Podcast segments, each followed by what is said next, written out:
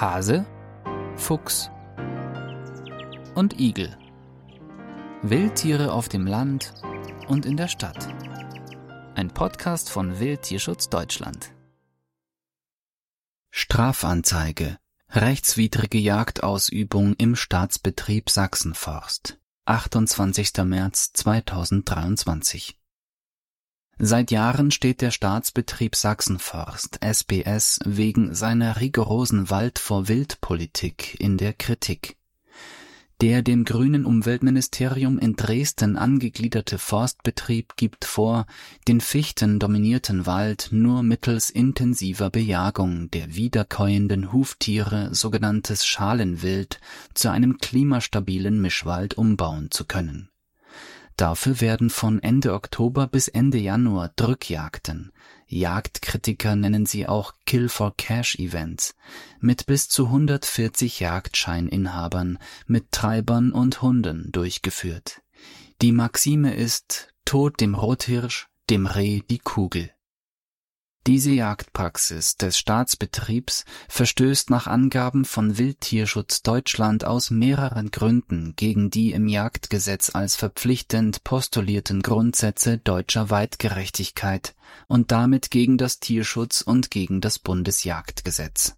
Dazu Lovis Kauertz, Vorsitzender von Wildtierschutz Deutschland, Zitat am 27. März 2023 haben wir Strafanzeige erstattet gegen den Staatsbetrieb Sachsenforst, die Leiter der Forstbetriebe im Erzgebirge und die Teilnehmer der vom SBS dort veranstalteten Bewegungsjagden wegen der folgenden Verstöße gegen das Tierschutzgesetz, das Bundesjagdgesetz und das Sächsische Jagdgesetz.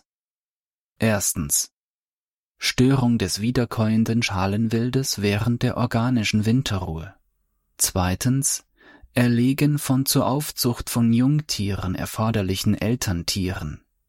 Drittens Zerstörung eines den landschaftlichen und landeskulturellen Verhältnissen angepassten, artenreichen und gesunden Wildbestandes.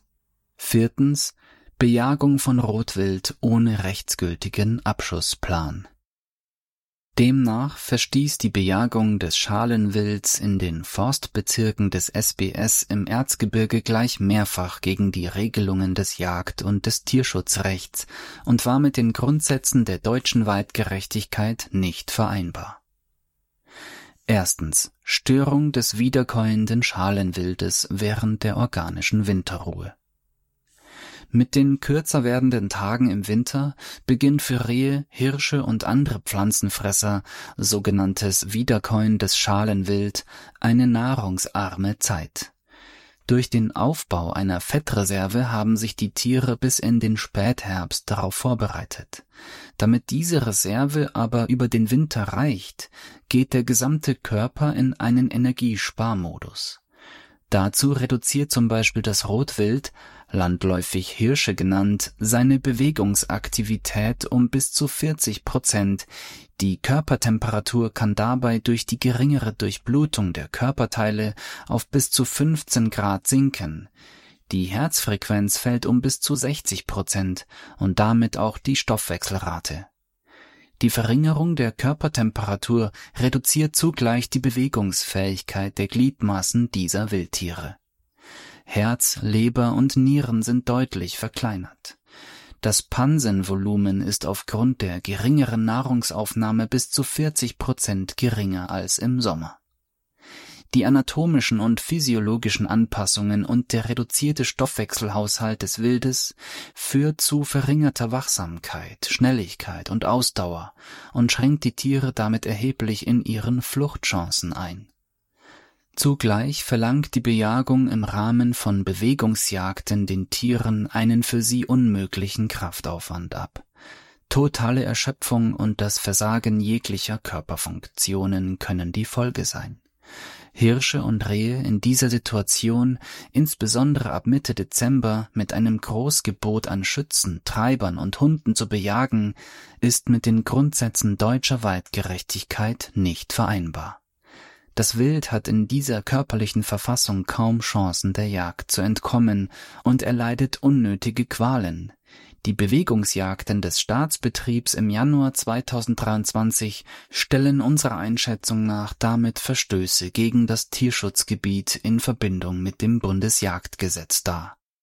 Andere aus Tierschutzsicht mildere Optionen der jagdlichen Bewirtschaftung werden vom Sachsenforst im Erzgebirge erst gar nicht angedacht Dabei gibt es etliche Beispiele dafür, wie mit der Definition von jagdfreien Wildruhezonen und Äsungsflächen, mit Besucherlenkung, Schutzmaßnahmen für Neuanpflanzungen und mit moderater die Alters- und Sozialstrukturen und die Aufzuchtzeit berücksichtigenden Jagd sogar bessere Ergebnisse im Hinblick auf den Waldbau erreicht werden können. Zweitens Erlegen von zur Aufzucht von Jungtieren erforderlichen Elterntieren. Bewegungsjagden, insbesondere Drück-Stöberjagden, wie sie vom Staatsbetrieb Sachsenforst im Erzgebirge durchgeführt werden, gehören zu den anspruchsvollsten Jagdmethoden überhaupt und stellen höchste Ansprüche an die Organisation, aber auch an Erfahrung und Fertigkeiten der Teilnehmer.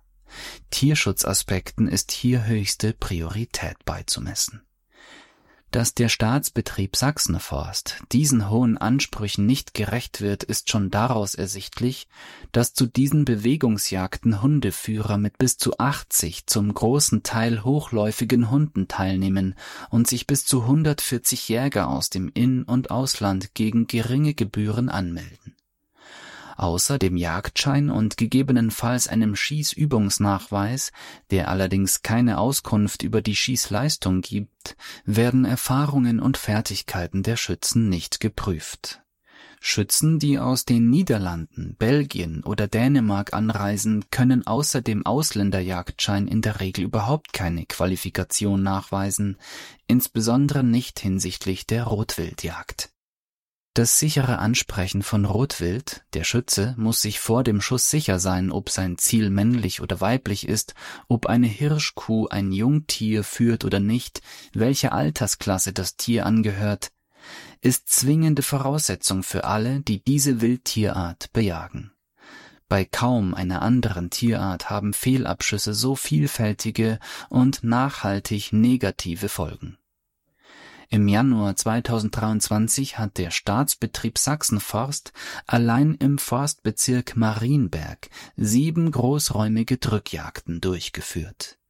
In allen anderen Forstbezirken wurden im Januar 2023 ebenfalls Bewegungsjagden durchgeführt Typische Fehlerquellen von hoher Tierschutzrelevanz finden sich in der zu liberalen Freigabe von Alttieren, den Hirschkühen, sprich der Erlaubnis der Jagdleitung, diese Tiere zu erlegen, insbesondere beim Einsatz hochläufiger, sichtlauter oder stummjagender Hunde oder Meuten, die das Risiko bergen, dass aus der Stöberjagd eine Hetzjagd wird in der Folge werden Jungtiere führende Hirschkühe von ihren Kälbern getrennt.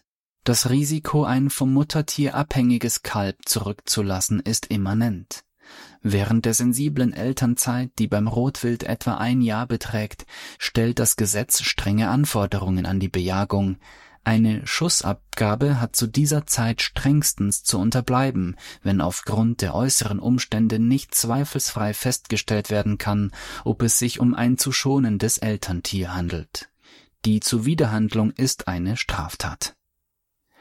Für die weitgerechte Bejagung von Hirschkühen ist es deshalb erforderlich, jeweils Alttier und dazugehöriges Hirschkalb als Doublette zu erlegen das kann vor allem bei der Einzeljagd bei vertrautem, das heißt ruhig vor dem Schützen erscheinendem Rotwild durchgeführt werden. Bei Bewegungsjagden kann dies dort möglich sein, wo das Rotwild fachgerecht, nur leicht aus den Einständen bewegt wird. In Situationen mit einer Vielzahl von Hunden, die sich im Zuge des Jagdbetriebs zu gemeinsamem jagenden und oft hetzenden Meuten zusammenschließen, ist dies jagdpraktisch ausgeschlossen. Die bei derartigen Jagden erlegten Hirschkühe und Kälber haben in der Regel nichts miteinander zu tun. Bei der Freigabe von einzeln anwechselnden Alttieren, also alleine vorbeilaufende erwachsene Hirschkühe, wie das regelmäßig bei den Drückjagden in den Forstbezirken des Erzgebirges der Fall ist, besteht immer das Risiko, führungslose Kälber zurückzulassen.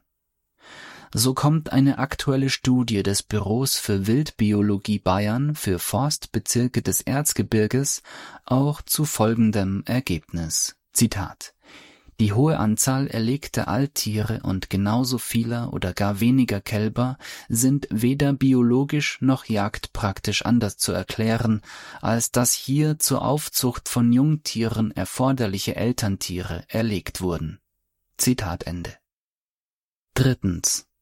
Zerstörung eines den landschaftlichen und landeskulturellen Verhältnissen angepassten, artenreichen und gesunden Wildbestandes aus der Entwicklung der Abschusszahlen, dem Trend der Erlegungszahlen von adulten Hirschkühen und dem Rückgang bis zum kompletten bzw. fast vollständigen Fehlen erwachsener Hirsche in den Strecken der einzelnen Forstbezirke und in den letzten Jahren ergibt sich, dass das Rotwildmanagement in den Forstbezirken des Erzgebirges keinen Einfluss auf die Sozialstruktur und Gesundheit des betroffenen lebenden Rotwildbestandes im Erzgebirge hat und damit den gesetzlichen Forderungen aus dem Bundesjagdgesetz und dem sächsischen Gesetz und Verordnungsblatt widerspricht.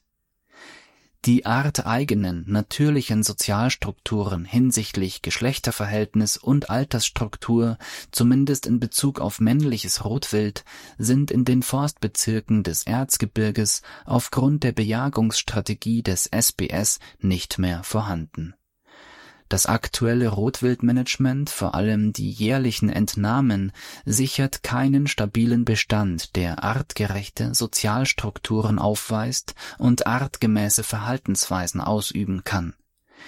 Die Teilpopulationen sind rückläufig und strukturell destabilisiert.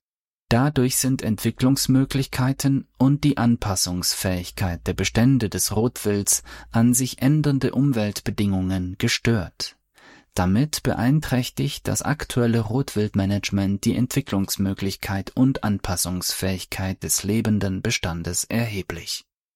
Entsprechend verstößt der Staatsbetrieb Sachsenforst auch der im Bundesjagdgesetz geforderten Erhaltung eines den landschaftlichen und landeskulturellen Verhältnissen angepassten, artenreichen und gesunden Wildbestandes sowie der Pflege und Sicherung seiner Lebensgrundlagen das führt ebenfalls dazu, dass die Jagd des SBS den Grundsätzen deutscher Weitgerechtigkeit zuwider erfolgt. Viertens. Bejagung von Rotwild ohne rechtsgültigen Abschussplan.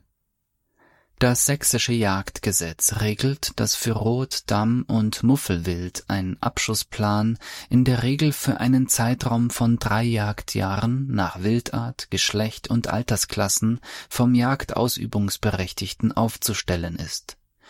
Dieser ist im Benehmen mit den Jagdbehörden und den betroffenen Hegegemeinschaften zu bestätigen oder festzusetzen das Bundesjagdgesetz statuiert zugleich, dass der Abschussplan von der zuständigen Behörde im Einvernehmen mit dem Jagdbeirat zu bestätigen oder festzusetzen und innerhalb von Hegegemeinschaften im Einvernehmen mit den Jagdvorständen der Jagdgenossenschaft und den Inhabern der Eigenjagdbezirke, die der Hegegemeinschaft angehören, aufzustellen ist die Gruppenabschusspläne für die Planungsperiode 2022-25 sind aufgrund der fehlenden Mitwirkung der Hegegemeinschaft Erzgebirge formell nicht ordnungsgemäß zustande gekommen. Wildtierschutz Deutschland Wir geben Tieren eine Stimme. Weitere Informationen dazu auf wildtierschutz-deutschland.de